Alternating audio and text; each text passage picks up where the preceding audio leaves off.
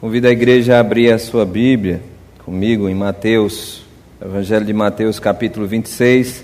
Nós vamos fazer a leitura deste texto sagrado a partir do versículo 36. Abra a sua Bíblia, também abra o seu coração para ouvir a palavra do Senhor e pedir que Ele continue falando, porque Ele já falou muito nesta noite. Possamos pedir que Ele continue também falando de uma forma especial através da Sua palavra. Diz assim o texto: Em seguida, Jesus foi com eles a um lugar chamado Getsemane e disse aos discípulos: Sentem-se aqui enquanto eu vou ali orar. E levando consigo Pedro e os dois filhos de Zebedeu, Tiago e João, começou a sentir-se tomado de tristeza e de angústia. Então lhes disse: a minha alma está profundamente triste até a morte. Fiquem aqui e vigiem comigo. E adiantando-se um pouco, prostrou-se sobre o seu rosto, orando e dizendo: Meu pai, se é possível que eu passe de mim esse cálice, se é possível, passe de mim esse cálice. Contudo, não seja como eu quero, e sim como tu queres. E voltando para os discípulos, achou-os dormindo e disse a Pedro: então, nem uma hora vocês puderam vigiar comigo? Vigiem e orem, para que não caiam em tentação. O espírito, na verdade, está pronto, mas a carne é fraca. Retirando-se pela segunda vez, orou de novo, dizendo: Meu pai, se não é possível que este cálice passe de mim, sem que eu o beba, faça-te a tua vontade. E voltando achou-os outra vez dormindo, porque os olhos deles estavam pesados. Deixando-os novamente, foi orar pela terceira vez, repetindo as mesmas palavras. As mesmas palavras são: Meu Pai, se possível, que este cálice passe de mim, mas não se faça conforme a minha vontade. Repetindo as mesmas palavras, versículo 45. Então voltou para os discípulos e lhes disse: Vocês ainda estão dormindo e descansando. Eis que é chegada a hora e o filho do homem está sendo entregue nas mãos dos pecadores. Levantem-se, vamos embora. Eis que o traidor se aproxima. Estamos iniciando, iniciando uma semana importante uma semana de reflexão, uma semana de celebração da vida, uma semana em que nós lembramos o nascimento de Jesus. E essa semana encerra-se justamente no próximo sábado, onde nós comemoramos de uma forma muito ampla em praticamente todo o mundo. Todas as culturas comemoram o Natal. É bem verdade que o nosso entendimento sobre o Natal ele é diferente da maioria das culturas ou da forma como pessoas até próximas a nós comemoram. A nossa ênfase, o nosso sentido do Natal é diferente da visão de muitas pessoas. E estamos quase que acostumados a lidar com esta festa, que também é uma festa comercial e tem um sentido muito forte, um apelo comercial e financeiro muito grande. Mas para nós há um sentido de pensar ou uma oportunidade de, como igreja, de trazer o um entendimento para as pessoas e uma mensagem clara e direta qual o verdadeiro sentido do Natal. O que significa ou o que significou para a humanidade o nascimento de Jesus, porque Jesus não está mais como bebê, ele cresceu, ele desenvolveu as suas, as suas, todas as suas capacidades intelectuais, emocionais e principalmente espirituais, como homem que foi, mas acima de tudo, ele cumpriu o propósito maior de morrer na cruz. E acima, ou melhor ainda, é que depois da morte, três dias, ele ressuscitou e hoje ele vive para sempre. Então, o Natal é o sentido de olhar para essa estrutura e ver uma manjedoura vazia, para aproveitarmos essa oportunidade e anunciar que Jesus vive para sempre, que ele nasceu mas ele vive e reina para sempre. Que esse Jesus, ele é Senhor absoluto das nossas vidas e que as nossas vidas estão agora condicionadas à sua vontade. E nós buscamos através da sua palavra o direcionamento para ser fiel a Ele, aos seus ensinamentos e assim glorificar o nome do Senhor. Por isso, Natal é tempo de alegria, é tempo de celebração, é tempo de troca de presentes, é tempo de festividades, é tempo de mesa farta para muitos, infelizmente não para todos, é tempo de reflexão, é tempo de alegria, mas acima de tudo, é tempo de perceber o propósito e os propósitos de Deus para as nossas vidas. É muito importante lembrar do propósito pelo qual Jesus Cristo veio ao mundo. É muito importante trazer essa mensagem para que as pessoas que dão ênfase no nascimento percebam que há um propósito na vinda de Jesus, há um plano perfeito de Deus para que Jesus viesse a este mundo, sim, nascesse de uma virgem, fosse concebida pela ação do Espírito Santo e assim, ao viver, ao testemunhar, ao discipular, ele enfrentou diversas lutas e batalhas, diversos conflitos, diversos momentos de dores. E talvez um dos maiores foi justamente este, citado aqui no texto de Mateus capítulo 26. Gostaria de pensar um pouco sobre alguns ensinamentos que eu e você, que nós podemos absorver, retirar desse texto, para que possamos contemplar com alegria esta semana. Para que esta semana que se inicia hoje possa ser uma semana de celebração da vida, de alegria nos nossos corações pela presença eterna de Jesus, pela salvação que temos por meio dele e que possamos também, ao testemunhar de Jesus, dizer para as pessoas que há um sentido verdadeiro para o Natal. Há algo muito maior do que se possa imaginar. Há um plano perfeito, há um cuidado, há uma provisão do Deus Criador para os seus através deste ato, que é o nascimento de Jesus. Que não se limitou àquela humilde manjedoura, num, num estábulo, num local onde não tinha mais pousadas, não tinha mais onde ficar, e Maria e José precisaram ir para aquele lugar que não era apropriado para nenhuma pessoa, porque era um lugar de animais, onde colocava-se os animais. E em meio, talvez, a um cenário de feno ou de, de coisas que eram próprias dos animais e daquela, daquele ambiente, veio o Salvador do mundo. Olha que contraste. O maior de todos veio da forma mais humilde possível e veio de uma forma mais inesperada possível para aquela, aqueles que esperavam vir, o próprio povo contemporâneo de Jesus, esperavam vir aquele rei que era um rei político, que estaria indo em encontro confrontando, guerreando contra o Império Romano. Veio Jesus numa simples manjedoura, para quebrar todas essas expectativas e mais que isso, para trazer a ideia de submissão, submissão humildade na presença do Senhor.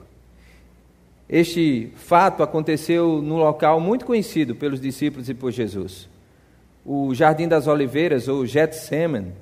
O Getsemane é chamado de prensa de azeite, é o significado do nome Getsemane. E foi lá no Getsemane que Jesus fez questão de nos ensinar algumas coisas bem práticas para a nossa vida. A primeira é que tudo nós precisamos correr para os braços do Senhor em oração.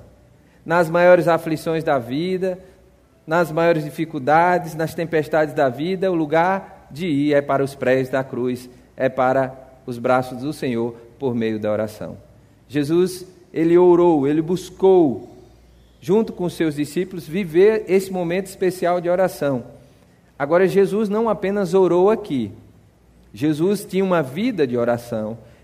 E os textos sagrados relatam muito bem de vários momentos em que Jesus, mesmo cansado, do dia pesado, do cansaço diário, mesmo ali exausto, Jesus Cristo despediu seus discípulos e ia para o monte, ia para o templo ou ia para lugares orar, sozinho, Neste, neste momento, Jesus mais uma vez nos ensina que nós precisamos envolver a nossa vida pela busca diária do descanso de Deus, no lugar seguro, nos braços do Pai, pela oração. Por isso que nós precisamos sempre buscar a Deus através da oração. E oramos constantemente, assumindo aquele ensino do apóstolo Paulo: orai sem cessar, em todo o tempo, diante de todas as circunstâncias, de um local para o outro, de um momento para o outro. A minha vida está voltada para o Senhor, colocando a minha vida diante dele em oração. Mas Jesus também nos ensina pedagogicamente que nós não precisamos e nem devemos orar sozinho. Ele fez questão de, mesmo sendo Deus e mesmo sendo o Santo, Todo-Poderoso, ele chamou os discípulos, três deles mais próximos da intimidade, para estarem ali juntos com ele orando, trazendo o sentimento de pertencimento, de comunhão.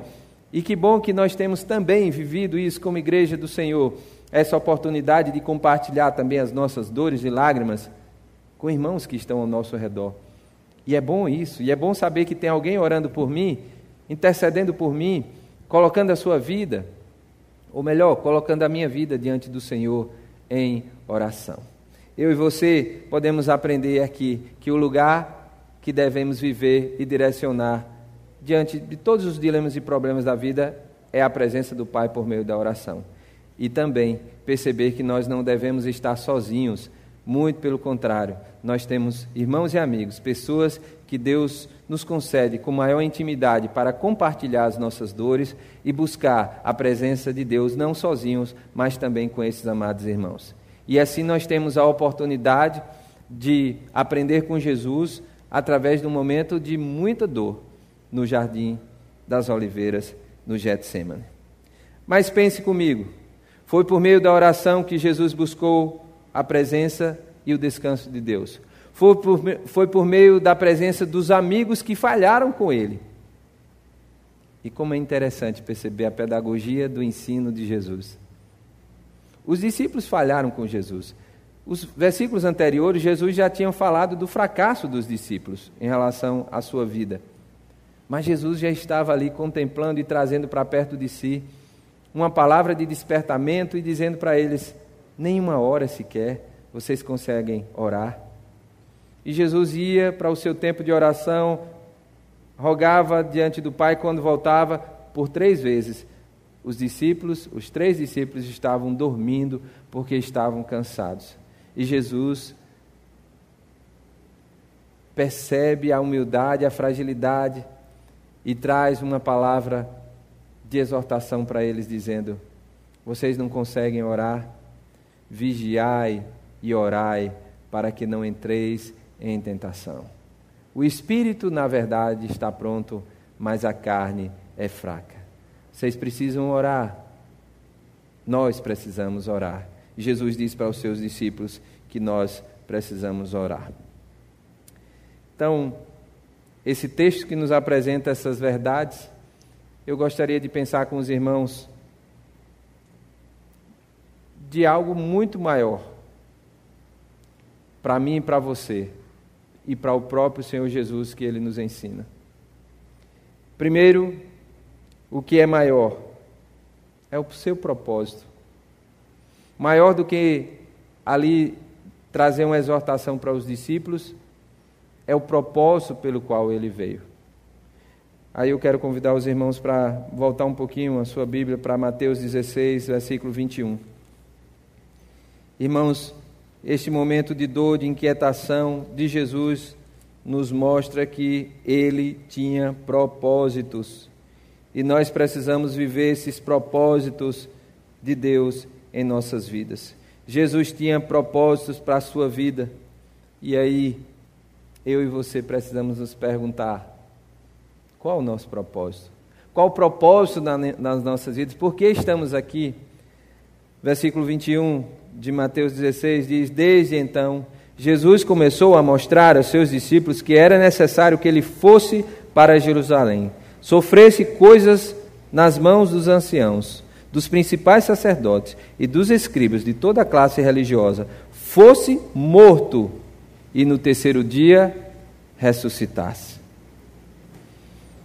Pensar no Natal e pensar nesse momento que Jesus entregou é pensar nos propósitos de Deus.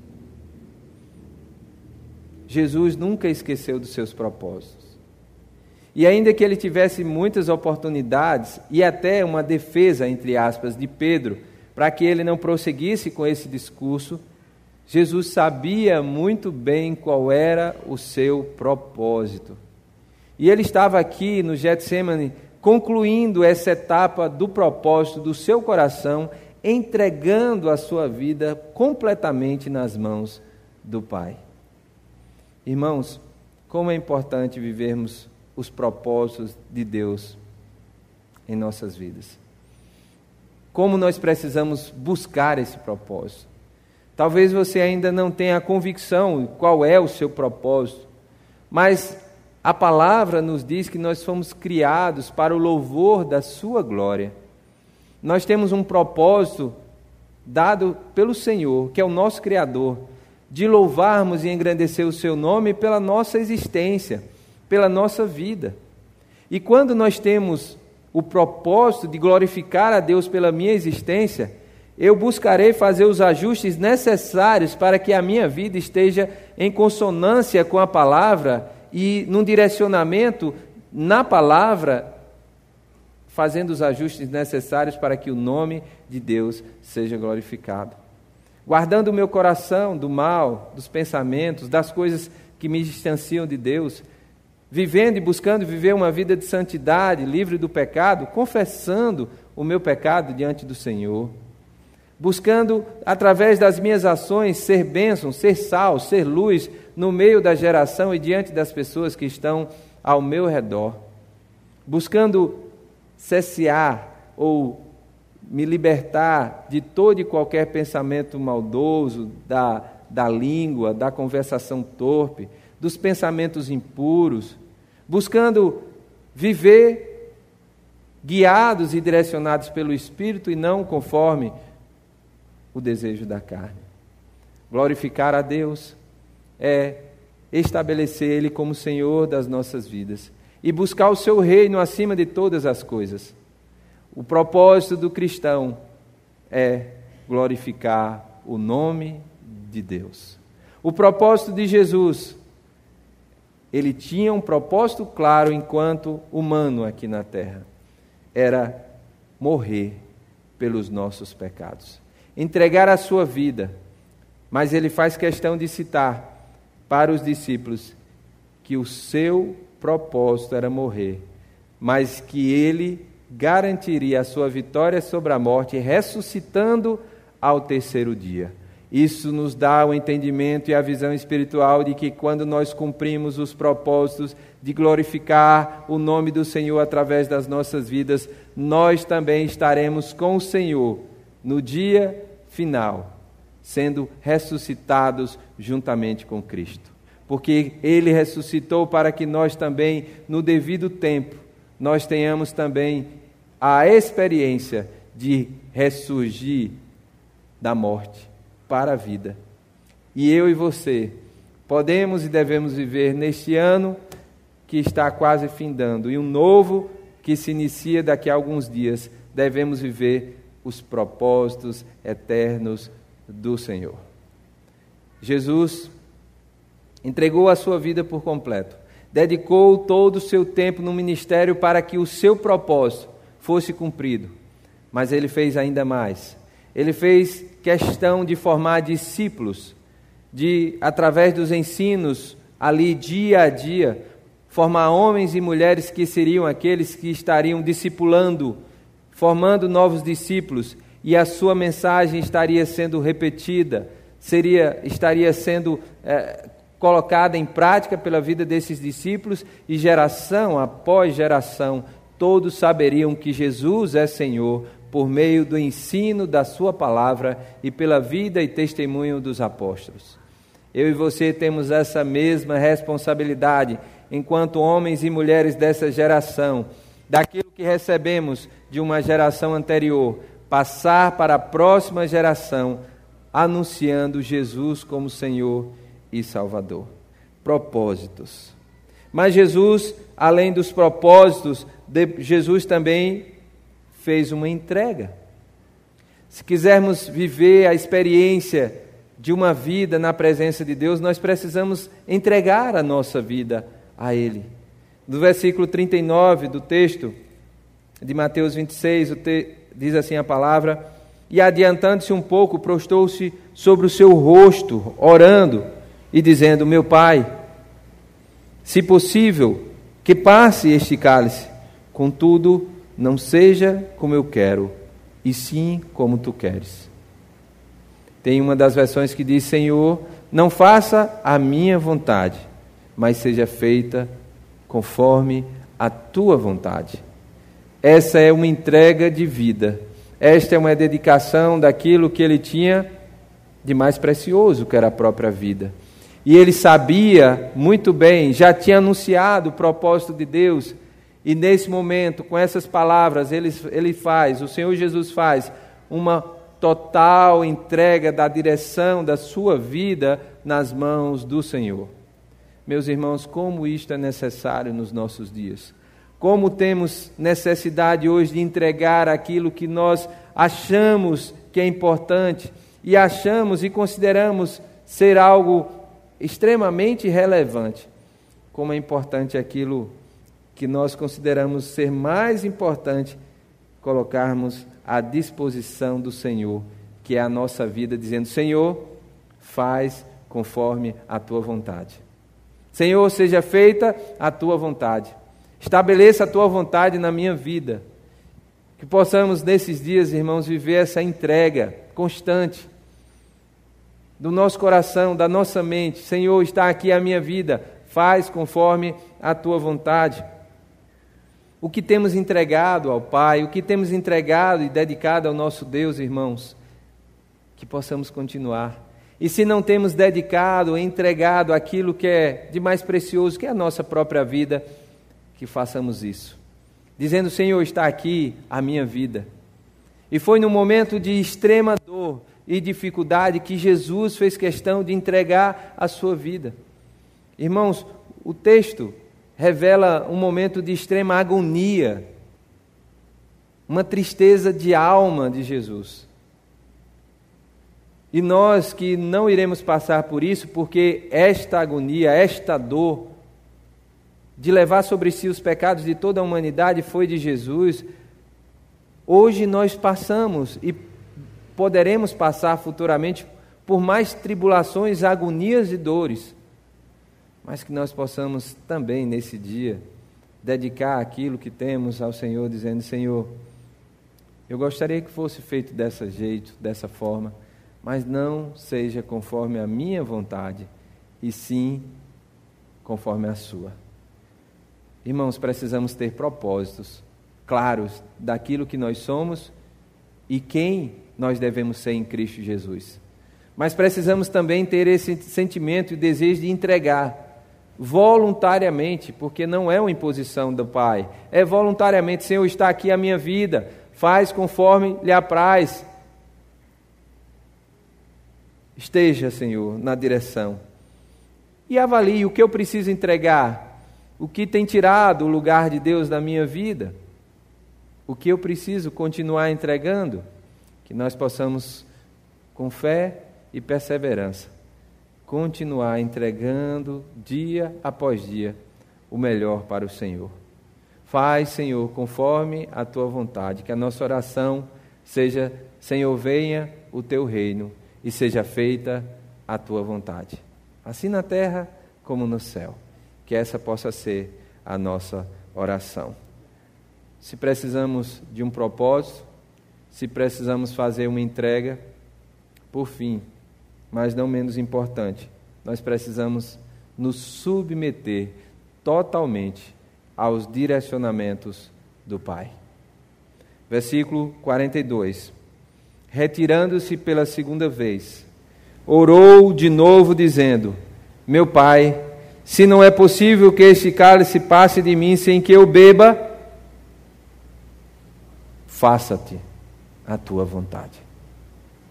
Irmãos, é uma oração que, numa situação de extrema dificuldade da vida, não é fácil. Num momento de dor, num leito de morte, orar ao Senhor dizendo: Senhor, se queres, passa de mim, se queres, cure, se queres, liberte, transforme.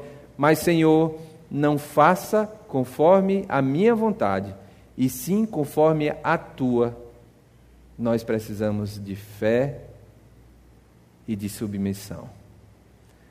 Se submeter à vontade soberana de Deus é um dos maiores desafios do cristão, porque nós temos as nossas próprias vontades, temos o livre-arbítrio, temos a forma própria de ser e de conviver com as dificuldades da vida, pela estrutura familiar, pela forma, cosmovisão do mundo, nós temos tudo isso à nossa disposição. Nós temos os equipamentos, nós temos a informação, nós temos tanta coisa que nos condiciona ou nos coloca numa situação de poder, de domínio da situação. E mesmo assim, diante daquele cenário, você dizer: não se faça conforme a minha vontade, e sim conforme a tua. Isso é submissão. Jesus se submeteu ao plano perfeito de Deus e colocou a sua vida à inteira disposição do Senhor para cumprir o plano perfeito que é a sua morte na cruz do Calvário. Tudo Jesus sofreu por nós. Tudo ele entregou por nós. E toda submissão, sendo ele o próprio Deus, sem pecado, sem mácula, foi por mim e por você. Nós não podemos desprezar este profundo ensinamento de Jesus de vivermos submissos ao Senhor e à Sua palavra. Precisamos muitas vezes quebrar nossa cerviz, tirar a altivez dos nossos corações e entronizar o Senhor, dizendo: Senhor, faz conforme lhe apraz.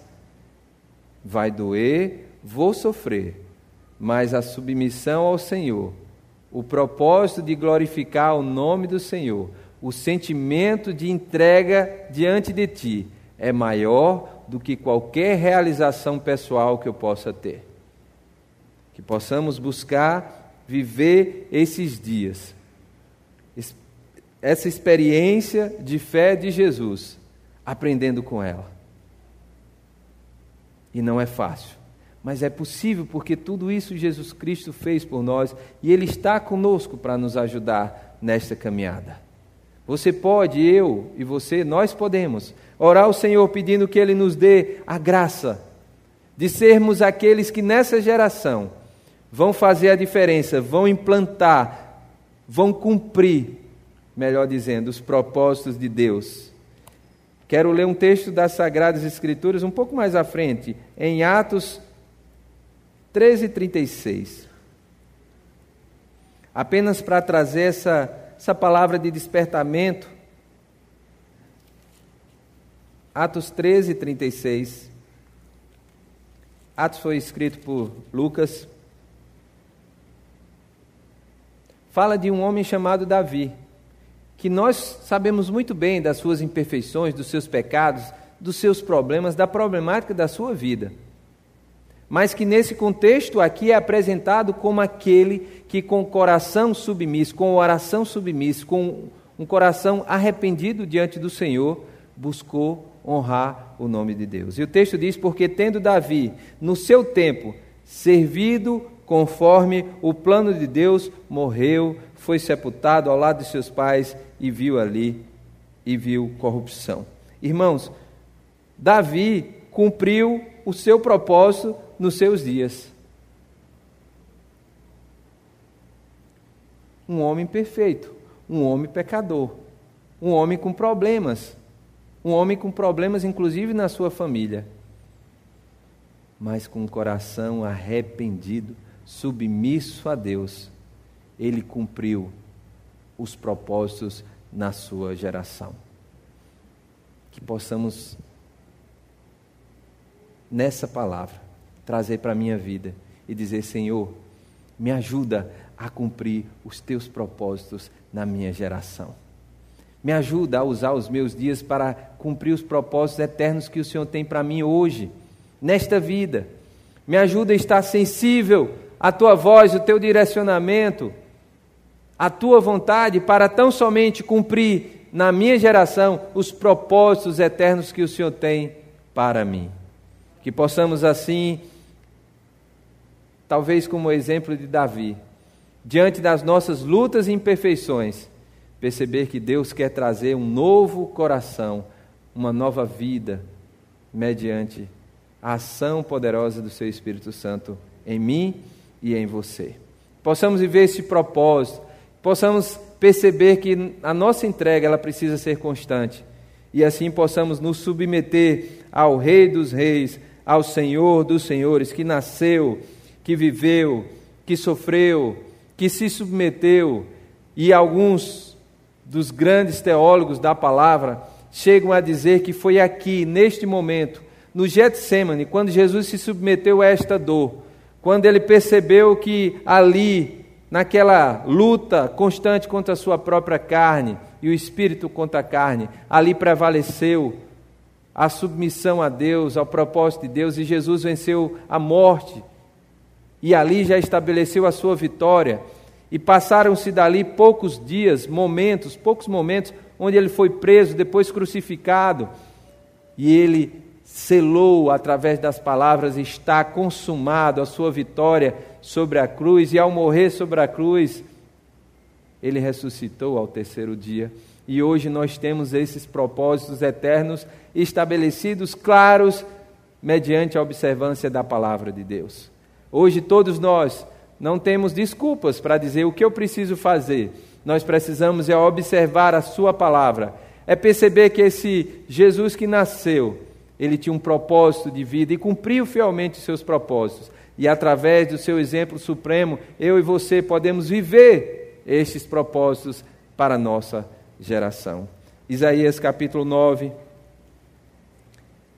Esse texto maravilhoso, profecia séculos e séculos atrás, bem antes da vinda de Jesus,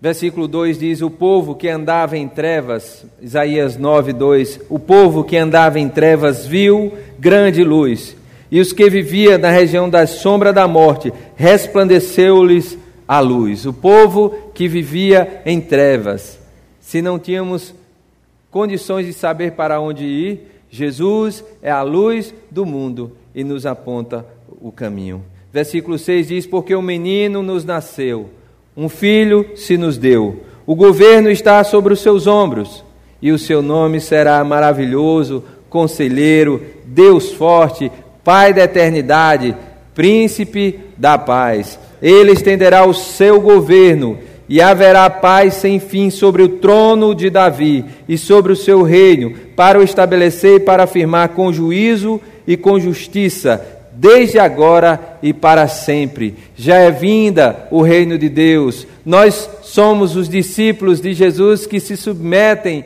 ao seu senhorio e diz: Senhor, venha o teu reino e seja feita a tua vontade. O governo do Senhor Jesus está sobre a minha vida, está sobre a sua vida. Perceba isso. Se você é um cristão, se você é um servo de Deus, o governo de Jesus está sobre você desde agora e para sempre. Que possamos, ao contemplar e pensar nos dias da salvação em Cristo Jesus, perceber os propósitos de Deus. Quais são para a minha vida? Fomos criados para o louvor da Sua glória. A entrega, o que é? O que é essa entrega? E finalmente, e não menos importante, a submissão a submissão a Deus. Não adianta, irmãos, estarmos aqui se o nosso coração não está aqui. Não adianta dizer que servimos a Jesus e reconhecemos que ele nasceu, morreu, cremos nele como Salvador, se não nos submetemos ao seu reino e à sua vontade. Pai, não faça conforme a minha vontade, e sim conforme a tua. Venha, Senhor, o teu reino, e seja feita a tua vontade.